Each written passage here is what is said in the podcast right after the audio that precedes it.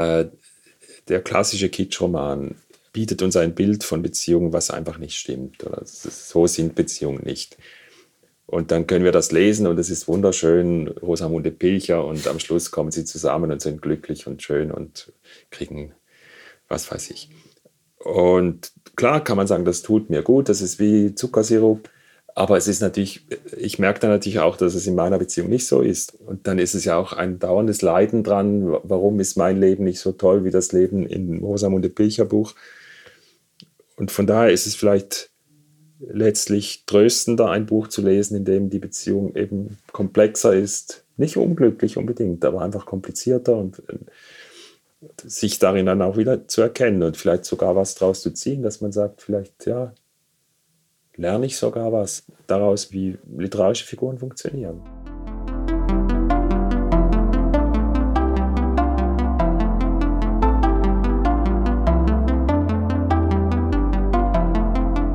Willkommen zum Podcast Warum gehen, wenn man tanzen kann, des Kunstvereins Schichtwechsel. Mein Name ist Laura Hilti und ich freue mich, dass Peter Stamm heute bei uns zu Gast ist. Die heutige Podcast-Folge findet in Kooperation mit dem Literaturhaus Liechtenstein statt, wo Peter Stamm heute Abend aus seinem letzten Roman Das Archiv der Gefühle lesen wird. Nach einer kaufmännischen Lehre studierte Peter Stamm einige Semester Anglistik, Psychologie und Psychopathologie an der Universität Zürich. Mit 27 Jahren begann er, als freier Autor und Journalist zu arbeiten und schrieb Reportagen und Satiren für Zeitungen und Magazine. Sein erster Roman Agnes wurde 1998 veröffentlicht. Zwischenzeitlich wurden seine Werke, zu denen Hörspiele, Theaterstücke, Erzählsammlungen und mehrere Romane zählen, in 39 Sprachen übersetzt. Er hat zahlreiche Preise erhalten, darunter auch den Schweizer Buchpreis für den Roman Die sanfte Gleichgültigkeit der Welt. Der 2021 erschienene Roman Das Archiv der Gefühle dreht sich um einen Archivar, der sein Leben Revue passieren lässt und sich fragt, was er verpasst hat oder hätte anders machen sollen. Peter Stamm ist im Kanton Thurgau aufgewachsen und lebt heute mit seiner Familie in Winterthur. Er ist 58 Jahre alt. Als ich Peter Stamm für ein Interview anfragte, sagte er zu und schrieb mir, dass er vor 20 Jahren ein Porträt über einen unserer vorigen Interviewpartner geschrieben hätte, den Landschaftsarchitekten Günter Vogt. Ich hatte das Privileg, dieses Porträt zu lesen und war beeindruckt davon, mit wie wenigen Worten er so viele Aspekte dieses Menschen zu erfassen vermochte, als hätte er mehrere Monate mit ihm verbracht. Es freut mich ganz besonders, dass sich die beiden durch diese Interviewanfrage vor ein paar Tagen erstmals seit zwei Jahrzehnten wieder getroffen haben.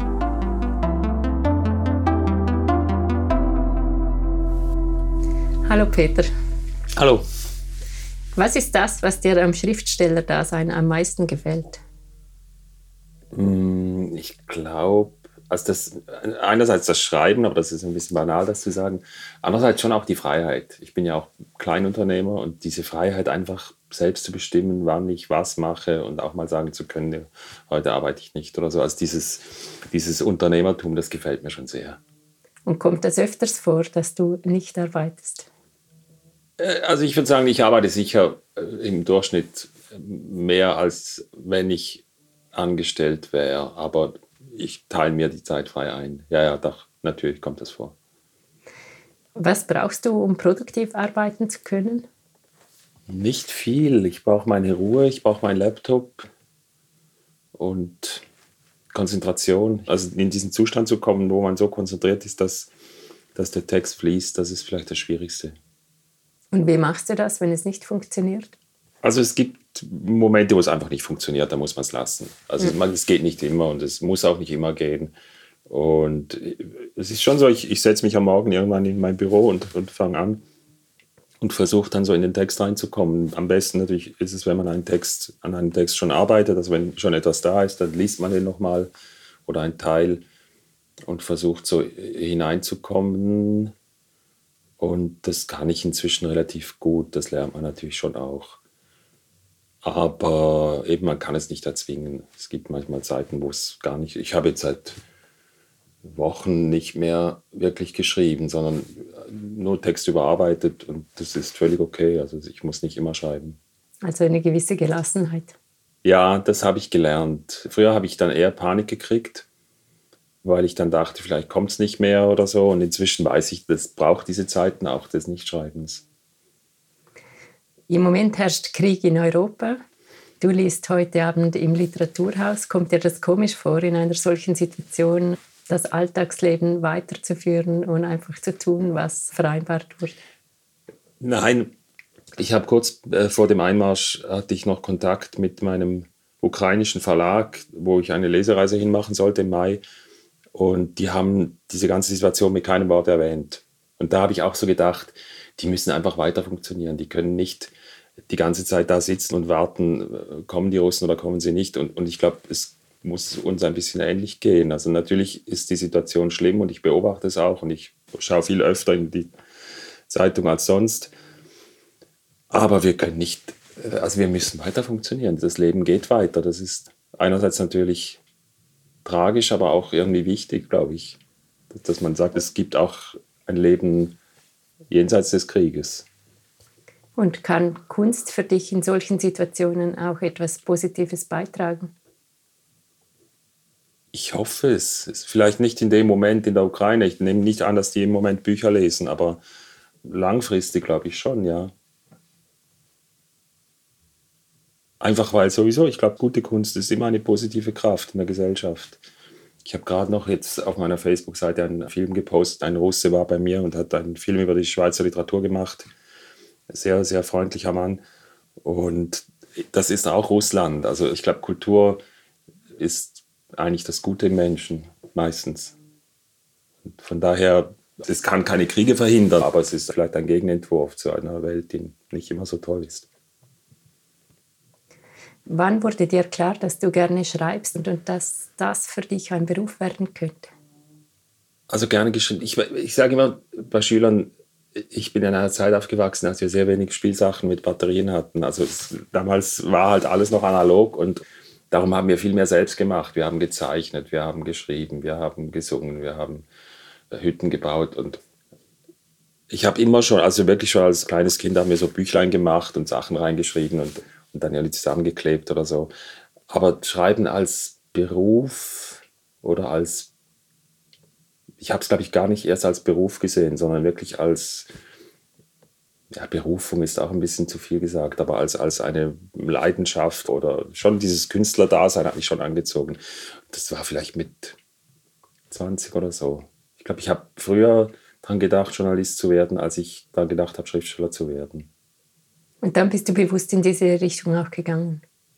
Nein, nachher mit 20 wollte ich dann wirklich Schriftsteller werden und der Journalismus, da bin ich dann eher so reingerutscht. Das war eher zufällig. Mhm.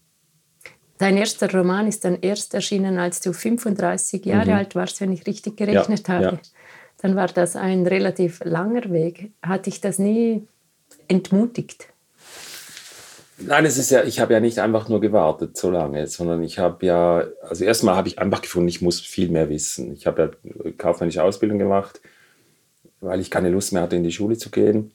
Und, und dann habe ich nach dieser Ausbildung so gedacht, also ich muss irgendwie studieren, ich muss einfach viel mehr wissen. Weil ich habe dann schon viel gelesen und habe einfach gemerkt, es gibt so viel zu wissen, was ich nicht weiß. Und dann habe ich halt wirklich jahrelang mich irgendwie weitergebildet, gelesen, auch geschrieben schon relativ früh, aber nicht tolle Sachen geschrieben. Und also es war schon, ich hatte immer den Eindruck, vorwärts zu kommen. Ich war, es hat lange gedauert, bis ich dann da war, wo ich hin wollte, aber, aber es gab immer wieder so Etappen. Ich habe dann irgendwann das erste Hörspiel machen können beim Radio. Das war so ein Erfolgserlebnis und eben auch das Studium und so da war immer was. Und dann eben zeitlang habe ich dann viel Journalismus gemacht. Das war auch eine gute Schule, da Texte publizieren zu können und, und auch Reaktionen zu kriegen. Also von daher, es war keine verlorene Zeit, überhaupt nicht. Hat es solche Erfolgserlebnisse gebraucht, um dabei bleiben zu können? Also die haben geholfen, ja. Aber es kommt vielleicht noch dazu, dass ich wirklich relativ ein geduldiger Mensch bin. Nein, das stimmt gar nicht. Ich bin nicht geduldig. ein, eher ungeduldig. Aber, aber sagen wir, ein störrisch ist auch das falsche Wort. Ein, also ich... Beharrlich? Beharrlich, genau, beharrlich ist ein gutes Wort. Also ich hätte vermutlich viel früher aufgeben müssen, aber habe dann einfach... Ich hatte vielleicht auch keine Alternative. Also ich, hab, ich hätte nicht gewusst, was ich sonst machen soll. Und es hat dir immer Freude bereitet? Gab es nie eine Zeit, wo du dachtest, hm.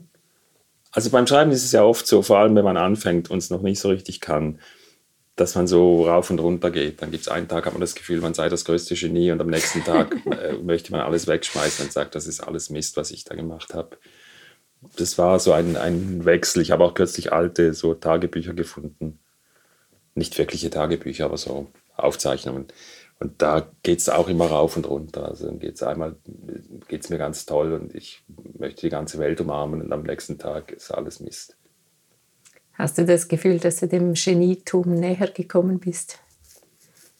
Ich glaube, das wird eben dann, äh, eben das, äh, wenn man diese Zeit dann mal überwunden hat, dann kommt man so in der Mitte an und, und weiß, dass man kein Genie ist, aber dass man auch nicht ein Versager ist. Also man ist dann so, oder es spielt dann gar keine Rolle mehr. Mhm ich mache einfach meine Arbeit. Ich denke selten drüber nach, ob ich jetzt ein wichtiger Autor bin oder nicht überhaupt. Also manchmal hört man das dann so, dann sagt irgendjemand was, ja, kommt man auf eine Rangliste oder Liste der wichtigen so und so.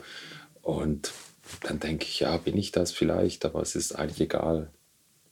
Und es ist auch kein Druck für dich, jetzt jedes Jahr oder jedes zweite Jahr ein Buch herausbringen nein, zu müssen? Nein, nein, nein, ich mache ja nichts anderes, das ist ja mein Beruf. Hm das ist dann gar nicht so viel. Alle zwei Jahre ein Buch ist nicht so viel. Ja.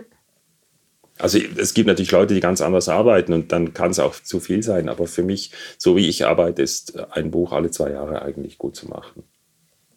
Dein letzter Roman, Das Archiv der Gefühle, ist letztes Jahr erschienen. Mhm. Worum geht es da? Ah, also worum es geht, ist schwer zu sagen. Aber es ist die Geschichte eines Mannes, der als Archivar arbeitet und dann irgendwann, als das Archiv aufgelöst wird, dass dieses Archiv zu sich nach Hause nimmt und da weiter daran arbeitet, also eigentlich so besessen ist von diesem Archiv, das er immer weiterführt. Und dieser Mann ist in eine Frau als Kind schon verliebt gewesen und diese Liebesgeschichte zieht sich dann das Buch, also diese Erinnerung, die er an sie hat, diese Projektionen auf sie, sie taucht in seiner Fantasie auf und irgendwann trifft er sie dann wieder und ja, das ist keine gute Zusammenfassung. Also ungefähr, das ist so ungefähr das Buch. Das hat mich wundergenommen, wie du das beschreibst, weil es um so viele verschiedene Themen ja, ja, geht, eben. was du da heraushebst. Ich bin immer froh, wenn das die Moderatoren zusammenfassen.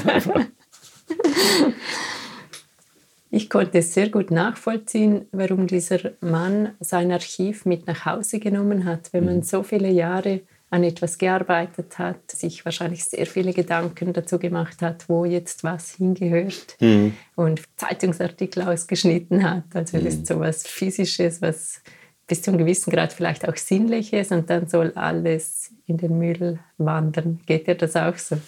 Ich bin kein Mensch, der sammelt. War ich nie. Von daher ist es mir ein bisschen fremd, aber andererseits habe ich schon auch eine Liebe zum Physischen. Also ich eben, ich habe meine alten Notizen noch, ich habe die nicht weggeschmissen. Also ich bin so, ich würde sagen, dazwischen. Also ich bin nicht ein Sammler, aber, aber ich habe schon auch gern Dinge, also ich habe auch viel besser den Überblick, wenn ich Dinge auf Papier habe, als wenn ich sie im Computer habe. Ich muss auch meine Texte immer irgendwann ausdrucken und auf Papier lesen. Das ist ein ganz anderes Lesen als, als am Bildschirm. Sonst verschwinden sie irgendwo.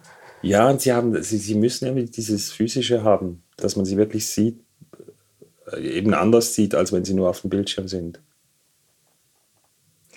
Dieser Mann, er sammelt ja Zeitungsartikel, was auch immer, aber ganz am Anfang vom Buch überlegt er sich, dass es sehr schön wäre, wenn man auch Geräusche und anderes sammeln könnte. Dinge, die eigentlich nicht erfassbar sind. Mhm. Äh, das fand ich so schön, weil er ist ja eigentlich, er beschreibt sich auch selber eher als biederer Archivar, mhm. aber das sind sehr poetische Gedanken und er beschreibt dann das Rauschen eines Flusses, das so verschieden sein kann oder auch nur schon das Wort Rauschen, das in verschiedenen Zusammenhängen genutzt wird, mhm.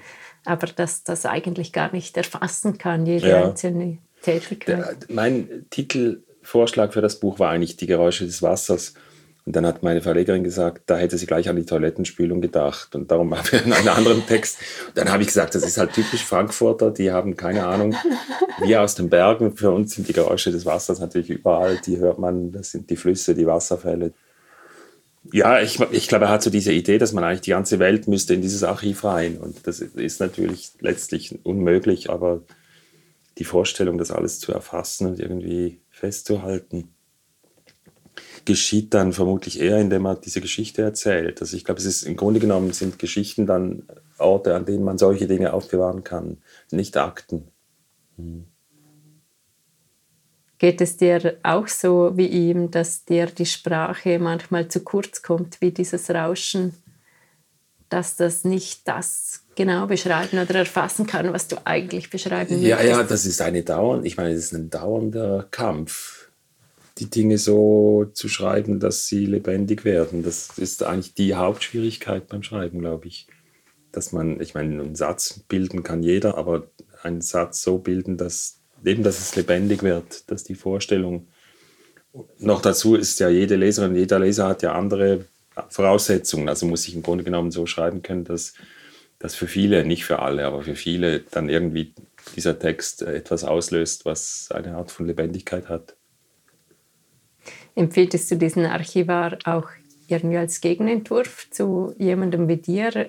Weil Schriftsteller assoziiert man ja mit Kreativität also mit ganz anderen Eigenschaften. Ja. Aber eben, wenn man ihn so hört, über diese Geräusche sprechen. Äh, nein, nein, ich glaube ich glaub auch gar nicht. Und, und es ist ja auch, ich glaube, so dieses Klischee vom langweiligen Archivar. Das, ich habe kürzlich eine Lesung gehabt in einem Archiv, Stadtarchiv. Und da habe ich auch mit der Archivarin dann gesprochen. Die sind natürlich überhaupt nicht so. Das ist Quatsch. Bestimmt sind sie ein bisschen, sie müssen relativ seriös sein und sie müssen das schon ernst nehmen. Und allzu chaotisch dürfen sie vermutlich nicht sein, aber ich glaube, Archivare sind genauso fantasievoll wie andere Menschen. Hm. Er scheint ja im Buch, obwohl er seine alte Liebe bis zum gewissen Grad vermisst, doch sehr zufrieden zu sein mit seinem Leben. Ja, ich glaube schon, ja, ja. Gut, er, äh,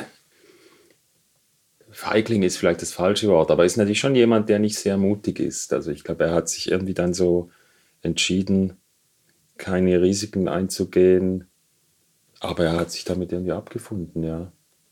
Muss ja nicht jeder, muss ein Held sein. Ist das für dich in deinem Leben wichtig, Risiken einzugehen oder Risiken, die für dich Risiken darstellen?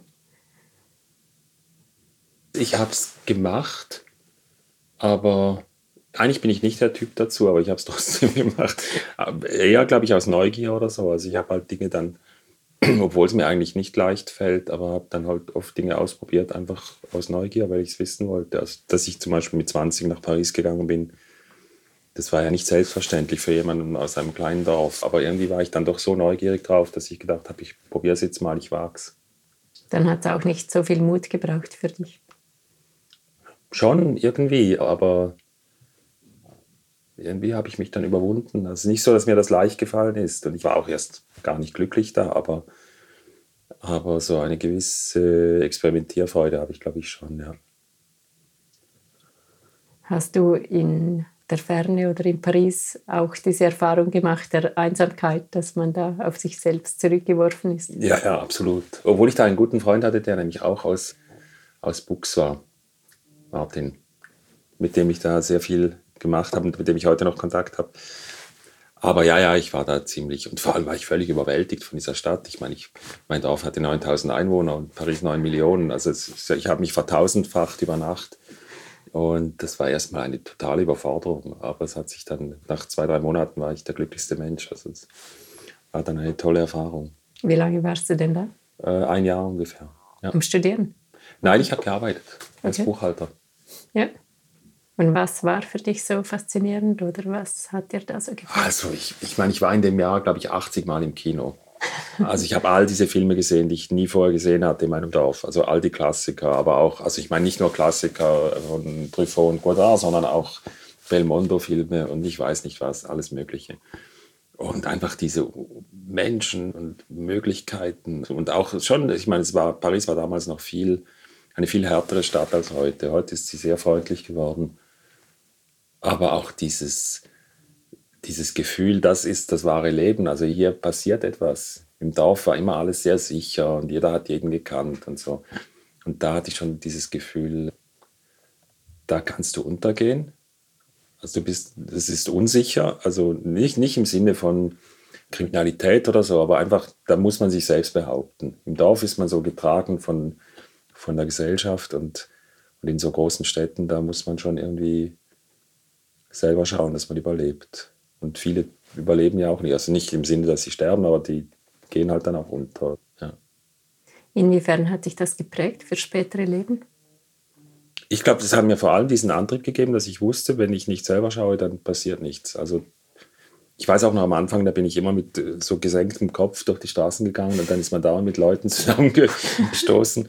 Und dann habe ich irgendwann gemerkt, ich muss gerade ausschauen, ich muss äh, der Stadt ins Gesicht schauen. Ich kann mich nicht verstecken. Das Oder am ersten Tag, als ich ins Büro ging, kam die Metro und die war knallvoll und da habe ich gedacht, okay, dann warte ich auf die nächste und dann kam die nächste, die war auch wieder knallvoll. Na, ich, gesagt, ich muss da einfach rein. Und von dem Tag habe ich nie mehr eine Metro versäumt, weil ich einfach gesagt habe, irgendwie kommt man da noch rein und es geht auch immer. Also so einfach sich selbst zu behaupten, das habe ich da, glaube ich, schon gelernt. Du warst auch später noch im Ausland mehrere Male. Mhm. Inwiefern war das wichtig für dein Leben? Also was halt schon für einen Schriftsteller schon wichtig ist, glaube ich, und darum ist dieses Spätpublizieren gar nicht so schlimm ich denke, man muss auch eine gewisse Lebenserfahrung haben. Man muss auch Dinge erlebt haben. Ich sage nichts dagegen. Es gibt Leute, die schreiben mit 20 tolle Bücher, aber es ist grundsätzlich, je mehr Material man hat, desto reifere Literatur kann man, glaube ich, schreiben. Äh, sonst kommen immer nur solche Bücher heraus von jungen Leuten, die nicht wissen, was sie tun sollen. Und das ist dann nicht so spannend. Also von daher war es einfach auch Lebenserfahrung, einfach Dinge erleben, Menschen kennenlernen, sehen, wie andere Leute leben. Also es hat mich einfach immer jedes Mal wahnsinnig bereichert. Und ja, es war eigentlich vor allem das. Und eben auch diese Unsicherheit zu haben, auch mal einsam zu sein, auch mal unglücklich zu sein. Ich glaube, auch jede emotionale Erfahrung hilft mir beim Schreiben.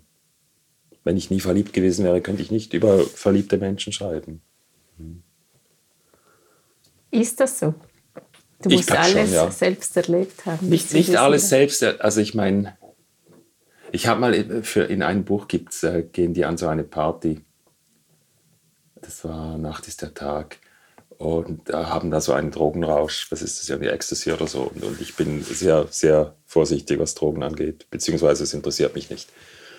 Und dann habe ich dann wirklich Leute gefragt, wie ist das? Und, dann, und konnte dann zurückgreifen. Ich habe mal als Student äh, bei so einem Versuch mitgemacht, äh, Auswirkung von halluzinogenen Drogen, also eine wissenschaftliche Untersuchung und habe da Lachgas gekriegt, was schon eine sehr große Wirkung auf mich gehabt hat. Und dann habe ich irgendwie darauf zurückgreifen können und so. Also ich muss nicht alles ausprobieren, aber emotional glaube ich schon, muss ich schon Gefühle kennen. Also es wird zum Beispiel vermutlich in meinen Büchern nie Jähzorn geben, weil ich einfach nicht ein jähzorniger Mensch bin. Also Gefühle, die, mir, die ich nicht verstehe, kann ich nicht beschreiben. Mir ist diese Geschichte sehr geblieben von diesem Mann, der in Pension geht. Mhm. Und mit der Zeit wird er nicht mehr wahrgenommen von seinen Arbeitskollegen, dann von seiner Frau. Es wird alles so schwer, die Einkäufe werden schwer, der Schlüssel dreht sich schwer. Und er wird immer leichter. Und er wird immer leichter. Es stresst ihn eigentlich auch nicht sonderlich. Mhm. mhm. Er löst sich einfach so ein bisschen auf. Mhm. Mhm. Und das ist so etwas, was ich habe das schon ein paar Leuten erzählt, jetzt auch im Pensionsalter. Und sie mhm. sagen, genau, ja, ja. du bist aber eigentlich nicht in dem Alter. Also was daran kannst du in dem Sinne nachempfinden? Das Unsichtbarwerden hat mich immer fasziniert ich habe das am ehesten erlebt, äh, als ich auf dem Flughafen gearbeitet habe, als, als Ramp-Arbeiter, also Flugzeuge beladen habe. Und wenn man da mit der Uniform, also Uniform, das war ein so ein über Blaumann, heißt es, glaube ich, auf Hochdeutsch, so überquendli. Wenn man damit auf dem Flughafen rumgegangen ist, war man unsichtbar. Das ist so wie Putzfrauen, die werden nicht wahrgenommen. Das ist so, die gehören ja so zum Mobiliar. Und das fand ich immer faszinierend, nicht sichtbar zu sein. Aber bei ihm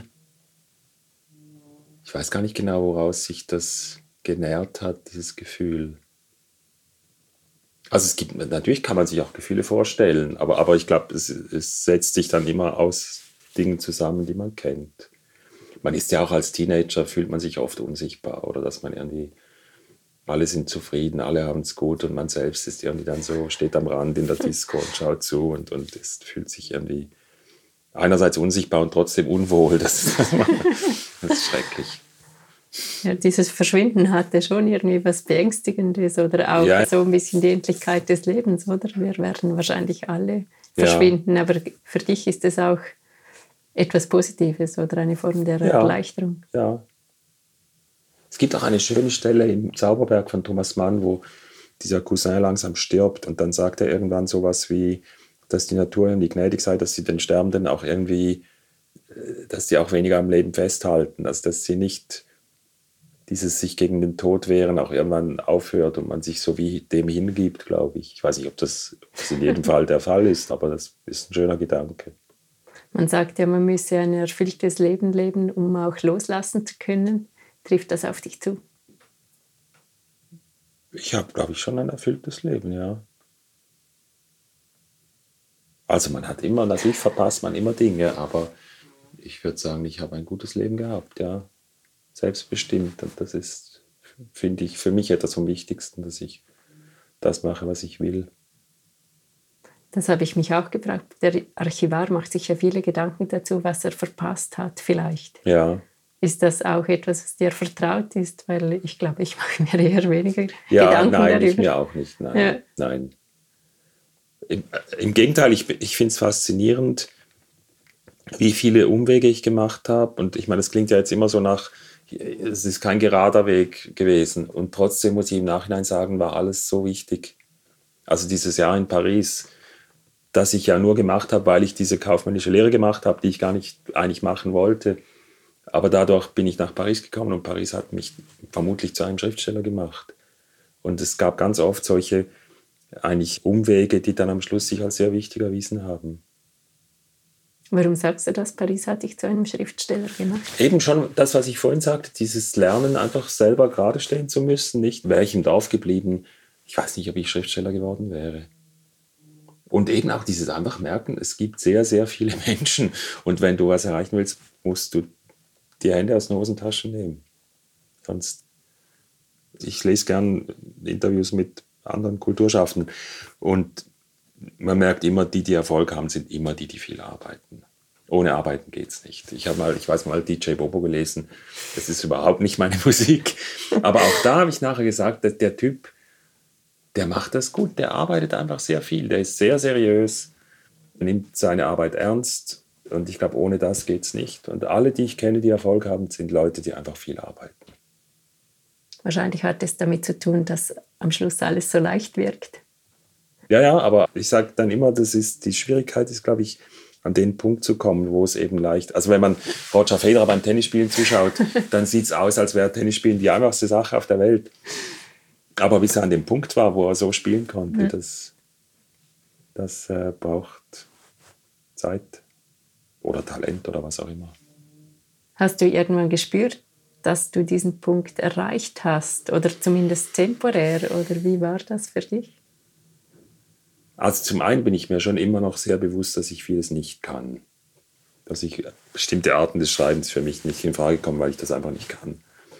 Aber ein Stil ergibt sich ja nicht nur aus dem, was man kann, sondern auch aus dem, was man nicht kann. Also das ist ja auch Teil des, des Stils. Hemingway hat gesagt, dein Text ist dann gut, wenn einem nicht mehr peinlich ist. Und, und ich glaube, das war schon dieser Moment bei Agnes, wo ich zum ersten Mal gemerkt habe, das Buch ist mir nicht peinlich. Es ist irgendwie das, also da habe ich schon gemerkt, das ist besser als das, was ich vorgemacht habe. Da, das war so wie ein Schalter, der umgelegt wurde. Und dann hast du auch daran geglaubt. Ja. Ich habe auch heute, wenn ich ein Buch ausgebe, und ich gebe wirklich nur Sachen raus, von denen ich überzeugt bin, dann kann mich auch eine schlechte Kritik nicht erschüttern. Sie kann mich nerven oder, oder ärgern, aber ich bin nie an den Punkt gekommen, wo ich gedacht habe, oh Gott, vielleicht war es ja doch nicht gut oder so. Sondern ich bin dann, wenn ich ein Buch rausgebe, dann bin ich überzeugt davon. Sonst gebe ich es nicht raus. Gibt es auch kritische Kritiken, die einen weiterbringen? Ja, aber selten. Selten. Weil die natürlich auch gar nicht für mich geschrieben sind. Also die haben ja gar nicht den Auftrag, jetzt mir zu sagen, also die meisten sind ja gar nicht lang genug oder gar nicht ausführlich genug, um mir wirklich etwas Profundes über mein Buch zu sagen. Die sind ja eigentlich für die Leserinnen und Leser, um denen zu sagen, ob sie das Buch kaufen sollen oder nicht. Damit man wirklich etwas über das Buch lernt, dass das ich was drüber lernen könnte, müsste das eine sehr ausführliche Kritik sein. Das gibt es zum Teil im angelsächsischen Raum, die sich viel mehr Zeit nehmen für Kritiken. Also in diesen Book Reviews, das hat mir mal einer erzählt, der da schreibt, die kriegen dann wirklich, sagen wir, fünf, sechs, sieben Bücher von einem Autor und haben einen Monat Zeit und arbeiten wirklich das dann heraus, auch stellen Beziehungen her zwischen den Büchern. Und, und das sind natürlich viel spannendere Kritiken, weil da gibt es wirklich dann Erkenntnisse, die mir dann auch selbst neu sind. Aber so die Durchschnittskritik, da wird erstmal, die Hälfte ist die Zusammenfassung der Handlung und dann wird noch gesagt, es ist gut oder es ist nicht gut. Und da habe ich selten was davon. Denkst du, das ist eine Kulturfrage, eine Gewohnheitsfrage oder hat das eben wirklich mit äh, Ressourcen zu tun? Ich denke, hat schon mit Ressourcen zu tun, ja. Weil natürlich der amerikanische Markt ist viel, viel größer. Es gab ja bei uns immer wieder Versuche, nicht Literaturzeitschriften, aber Zeitschriften über Literatur zu machen. Literaturen gab es ja mal. Das hat alles nicht geklappt. Die haben nicht rentiert, weil dann doch zu wenig Leute offenbar sich dafür interessieren. Würdest du dir das wünschen? Oder lebst du eigentlich ganz gut damit, dass du schreibst, was du schreibst und eben auch diese innere Sicherheit dann hast? Ja, aber ich finde es schon spannend. Also ich fand es schon spannend. Ich fand auch Literaturen gut und, und es gab ja noch vom Schweizer Monat gab es auch eine Zeit lang ein, ein Heft. Ich weiß gar nicht mehr, wie das hieß. Und doch, ich finde das schon spannend. Also gar nicht nur über meine Bücher zu lesen, sondern über, über die Bücher von anderen. Es mhm. wäre eigentlich schon schön, wenn es das gäbe, aber es gibt es halt nicht. ich habe gelesen, dass du oft spazieren gehst. Mhm. Was bringt dir das? Es erleichtert das Denken irgendwie. Also wenn ich nicht weiterkomme in einen Text und spazieren gehe, dann geht es meistens weiter. Also es ist wirklich, das muss etwas mit dem Rhythmus des Gehens zu tun haben. Und ich kenne viele Leute, die das sagen, dass sie beim Gehen einfach bessere Ideen haben als beim Sitzen. Ich finde auch Gespräche führen ist beim Gehen anders als beim Sitzen. Also ich rede gern im Gehen, ich finde das spannend. Und ja, also es ist einfach eine Erfahrung, die ich gemacht habe, dass ich besser nachdenken kann beim Gehen als beim Sitzen. Hast du in dem Fall eher das Gefühl, durchs Leben zu gehen, als zu tanzen? Oder gibt es auch Momente, wo das Tanzen. Nein, ich bin eher ein, eher ein, Geher als ein Tänzer, glaube ich. also nichts gegen Tanzen. Hast du Strategien, wenn dir nichts einfällt oder du gar nicht mehr weiterkommst, abgesehen vom Spazieren? Ja, nein, es, ist, es geht wirklich in die Richtung. Also, also nicht, nichts forcieren, nichts ja. äh, erzwingen. Eben, ich weiß jetzt, ich bin jetzt am Abschließen eines Romans, also schon des nächsten Romans. Und ich weiß, irgendwann werde ich einen neuen anfangen müssen oder wollen. Und ich unternehme jetzt erstmal gar nichts, um gelegentlich denke ich dran und dann vergesse ich es wieder und manchmal schreibe ich mir was auf. Aber ich habe jetzt überhaupt nicht einen Druck, den ich mehr erzeuge, weil es ist, die Schwierigkeit ist dann eher im richtigen Moment anzufangen, also den Moment dann zu erkennen, wo man dann anfangen muss oder wo es konkret werden muss. Das muss ich dann irgendwann spüren. Ob, oder auch zu spüren, ist es eine gute Idee oder ist es eine schlechte Idee. Ich meine, Ideen hat man Ideen gibt es genug. Und dann gibt es vielleicht so schon Orte, an denen man suchen kann. Also lesen hilft mir oft, andere Bücher lesen, gute Bücher lesen. Die lösen auch was aus oft. Und einfach offen bleiben, sich umschauen, interessiert sein. Ja, viel mehr kann man, glaube ich, nicht, oder kann ich nicht machen. Fällst du in ein schwarzes Loch, wenn du ein Buch abgeschlossen hast? Nein, nein. Das ist ja ein langsamer Prozess. Ich meine, dieses Buch, was ich jetzt abschließe, das bin ich jetzt gerade nochmal am Durchlesen. Und dann habe ich im April Lektorat und dann wird das irgendwann gesetzt, dann kriege ich die Fahnen und dann wird es korrigiert und dann muss ich es nochmal lesen und dann wird es nochmal korrigiert und dann komme ich. Also das, das, ist ein langsamer Prozess, wo es dann immer weniger Arbeit ist, aber doch immer wieder kommt. Und in der Zeit kann ich natürlich längst an anderen Dingen arbeiten. Also von daher ist es nicht so, dass das so ein Schnitt ist und dann ist das Buch weg. Und dann kommen auch die Lesungen, dann habe ich es nochmal um die Ohren. Also es ist irgendwie, das ist ein, das sind so fließende Prozesse der Ablösung. Und dann habe ich auch noch andere Projekte. Ich schreibe noch eine Poetikvorlesung, für, das ist aber erst nächstes Jahr. Und ja, also von daher, nein, ich habe kein schwarzes Loch. Unterrichtest du gerne? Das mache ich fast ganz selten. Also Poetikvorlesung ist ja nicht wirklich unterrichten. Das ist ja mehr, das sind ja mehr Vorträge, die ich dann halte. Ja und nein. Also ich bin nicht wirklich ein talentierter Lehrer, leider. Also ich finde das toll, Menschen, die das können, aber ich kann es nicht wirklich gut. Aber ich rede gerne über meine Arbeit und ich habe junge Menschen gern. Also ich finde es toll, denen was weiterzugeben. Und das spüren die, glaube ich, auch, dass ich sie ernst nehme. Und auch wenn meine Lehrerfähigkeiten beschränkt sind, haben sie dann, glaube ich, doch meistens etwas davon. Also ich, sie haben sich nie beklagt.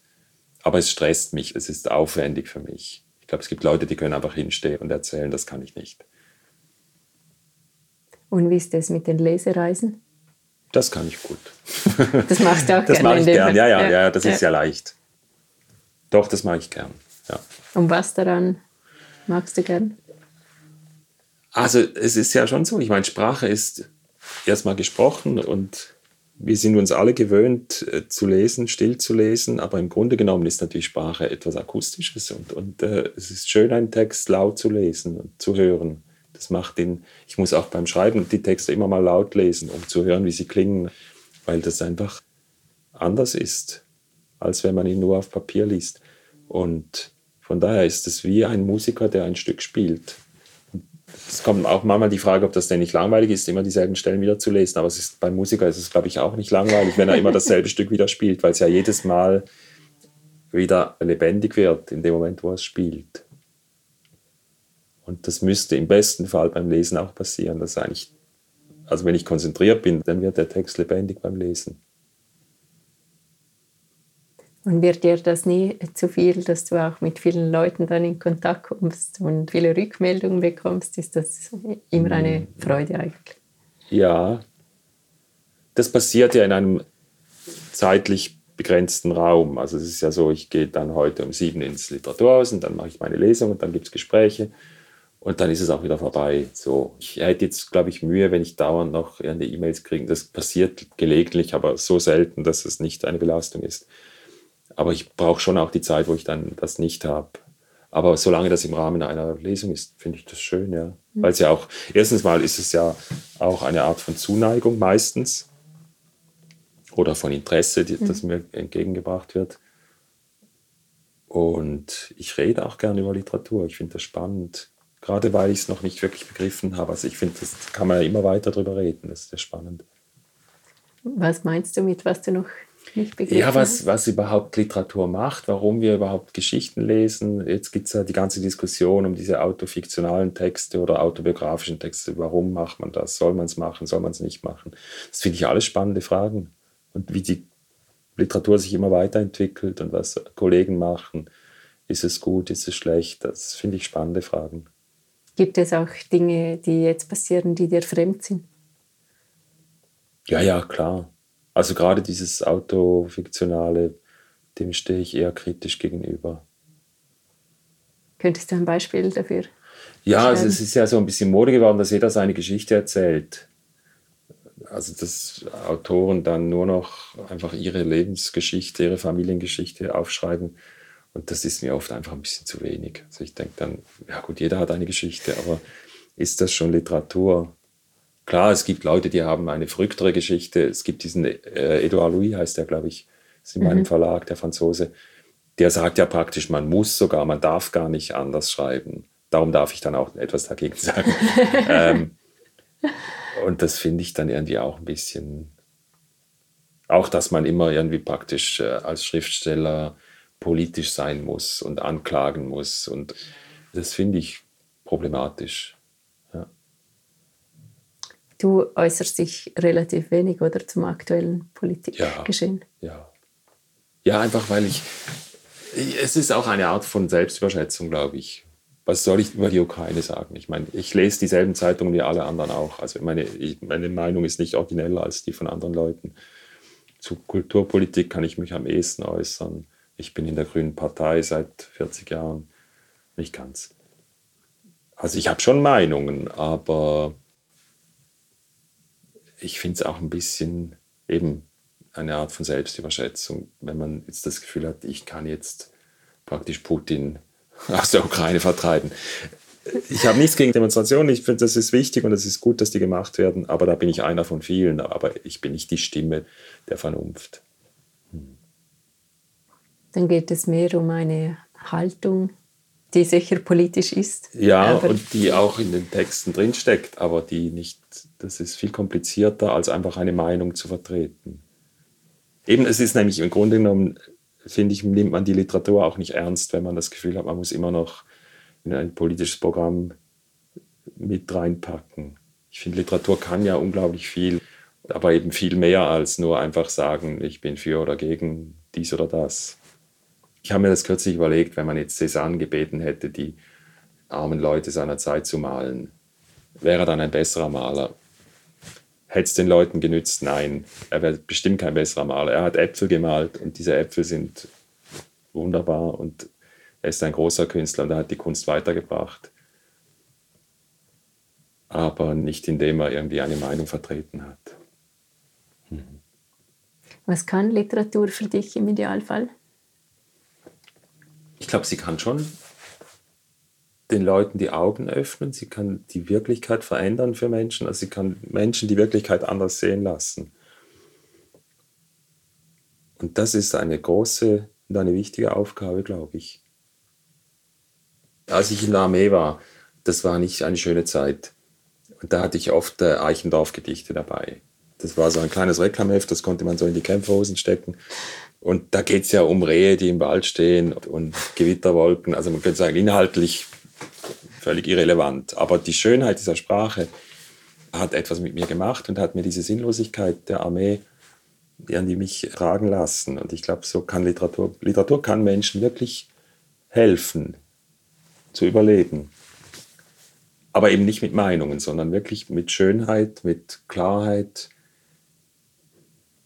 also oft ist es ja auch nur schon dieses Gefühl, es gibt andere Menschen, die so empfinden wie ich.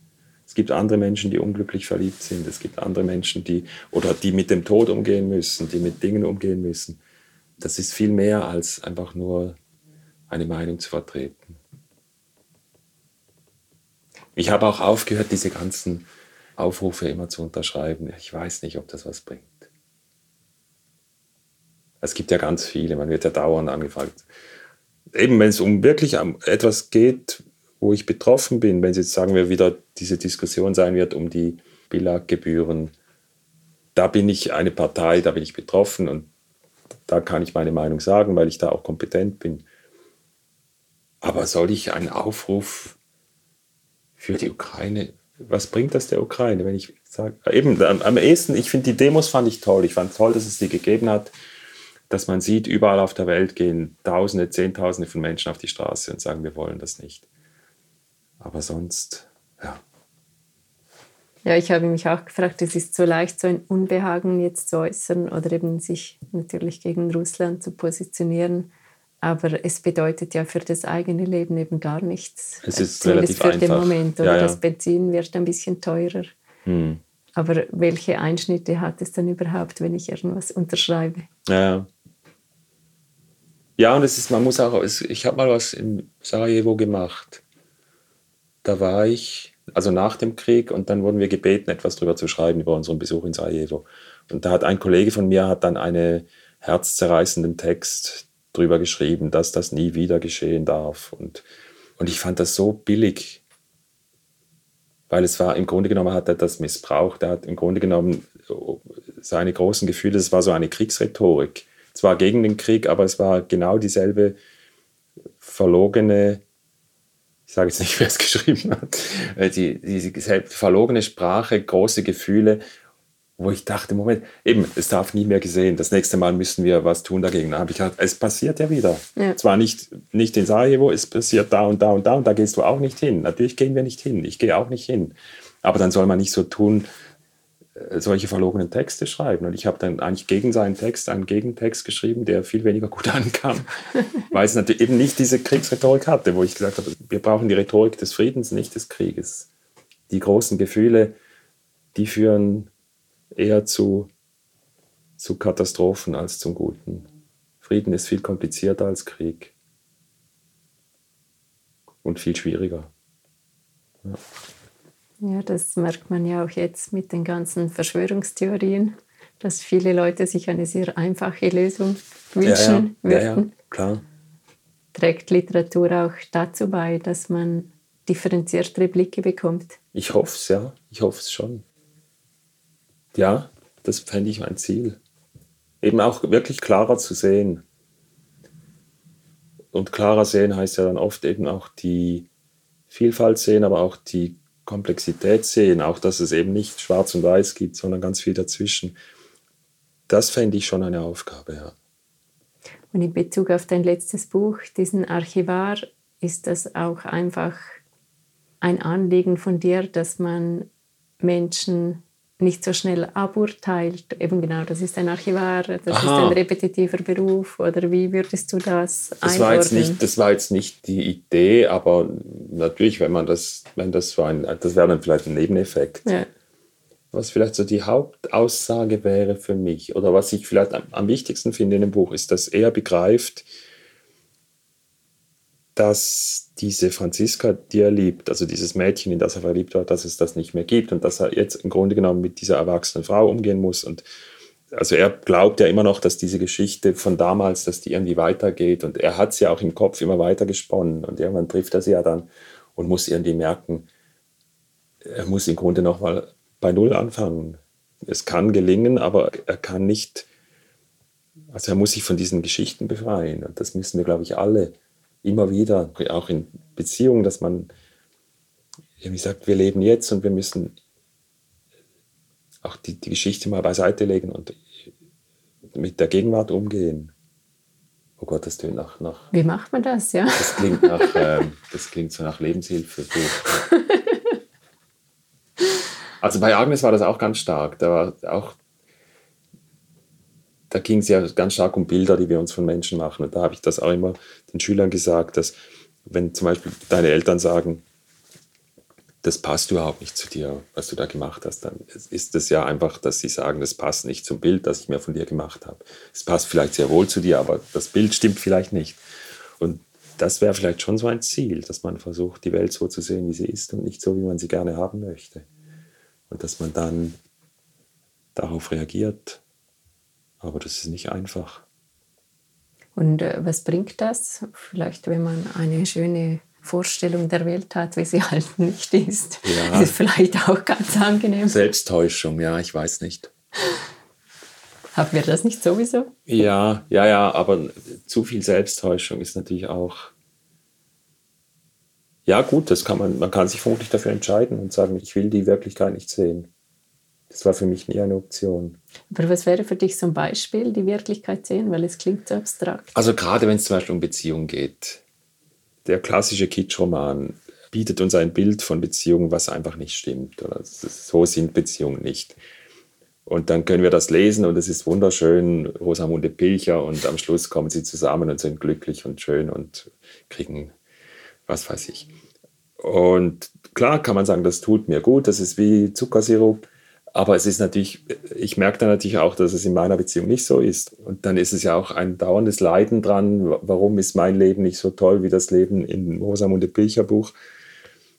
Und von daher ist es vielleicht letztlich tröstender, ein Buch zu lesen, in dem die Beziehung eben komplexer ist. Nicht unglücklich unbedingt, aber einfach komplizierter und äh, sich darin dann auch wieder zu erkennen und vielleicht sogar was draus zu ziehen, dass man sagt, vielleicht, ja, lerne ich sogar was daraus, wie literarische Figuren funktionieren. Also dass äh, Liebesromane auch bis zum gewissen Grad deprimieren können, weil man genau diese Idealvorstellung ich, dann nicht hat. Ja, total, oder? Also ja. es gibt bestimmt Momente im Leben, wo Flucht in die Literatur auch gut ist. Gerade bei Kindern finde ich das oft. Kinder sind ja irgendwie die unfreisten Menschen der Welt. Dauernd sagen ihnen andere Leute, was sie tun müssen. Und dass die sich dann gerne in irgendwelche Fantasy-Welten flüchten. Das finde ich absolut nachvollziehbar mhm. und, und richtig und gut und hilft ihnen hoffentlich. Aber irgendwann äh, muss man, glaube ich, da schon auch rauskommen und, und sich der Wirklichkeit stellen, weil sie ja auch toll ist. Die Wirklichkeit ist ja was Tolles eigentlich, was Schönes, Spannendes. Mhm. Dann schaust du optimistisch in die Zukunft. Irgendwie schon, ja. Ja, irgendwie schon. Aber das hat, glaube ich, eher, ich glaube, Optimismus hat meistens gar nicht so viel mit Fakten zu tun, eher mit, mit einer Lebenseinstellung. Für die man sich entscheidet oder die man hat? Schwer zu sagen, ja. Vielleicht hat man sie sowieso, ja. Aber wie soll ich sagen, die Dinge geschehen. Wenn ich jetzt sage, es wird alles den Bach runtergehen, werden sie nicht anders rauskommen, als wenn ich sage, es gibt Hoffnung und es wird vermutlich gut gehen. Also von daher ist, glaube ich, die Einstellung hilft mir, solange ich mir nicht Dinge vormache und darum dann keine Aktion ergreife. Also klar, ich bin nicht jemand, der sagt, Klimawandel gibt es nicht, also müssen wir auch nichts tun. Aber ich denke, ja, irgendwie wird es schon gehen. Ich meine, man muss schon auch sagen, natürlich ist es schlimm und jetzt hört man diese Zahlen aus der Ukraine, wie viele Tote hat es schon gegeben. Das ist dramatisch und es ist tragisch, aber wenn man denkt, vor 80 Jahren, Zweiten Weltkrieg, waren das Millionen, die gestorben sind. Also es ist nicht die schlechteste Zeit, in der wir leben. Es gibt ja diese ganzen Untersuchungen, wie viele Leute heute arm sind. Die Armut ist gesunken, vieles ist besser geworden. Nicht alles natürlich und das soll überhaupt nicht diesen Krieg weniger schlimm machen, aber man muss schon auch nicht immer nur das Negative sein. Es gibt auch positive Entwicklungen. Ja. Bereitet dir das Schreiben so viel Freude, dass du denkst, dass du das bis an dein Lebensende weiter betreiben wirst? Ja, ich glaube schon. Wenn ich die Kraft und die Fantasie habe, dann werde ich weitermachen. Staunst du manchmal, dass du das tun kannst, was du gerne tust? Also ich fühle mich sehr privilegiert das sage ich auch, meine Freundin ist Modedesignerin und, und sie sagt das auch. Also, dass man praktisch das machen kann, was man am liebsten macht und noch Geld dafür kriegt, das ist schon ein riesiges Privileg. Und klar, wir tun auch was dafür, aber es ist, es ist einfach schön. Es ist einfach schön. Und auch dieses, mit dieser Unsicherheit lernt man auch zu leben. Also dieses eben jetzt nicht zu wissen, was ich in einem halben Jahr mache. Ich finde das irgendwann sogar es ist auch eine Bereicherung, diese Ungewissheit zu haben. Ich hatte oft das Gefühl, dass man dann eigentlich am meisten lernt, zumindest rückwirkend. Geht dir das auch so? Ja, ja, weil man dann irgendwie offen ist und nicht schon irgendwie geplant hat, dann ist das und dann ist das. Man geht halt anders durch die Welt, wenn man keine festen Pläne hat. Ja. Dann bedanke ich mich ganz herzlich für dieses Interview. Gern schön. Außer du möchtest noch was anfügen. Letzte Worte? Nein, ja. nein, eigentlich nicht. Hoffentlich noch nicht die letzten Worte. das weiter. hoffe ich allerdings auch. Dann wünsche ich dir alles Gute für die heutige Lesung und freue mich. Gleichfalls.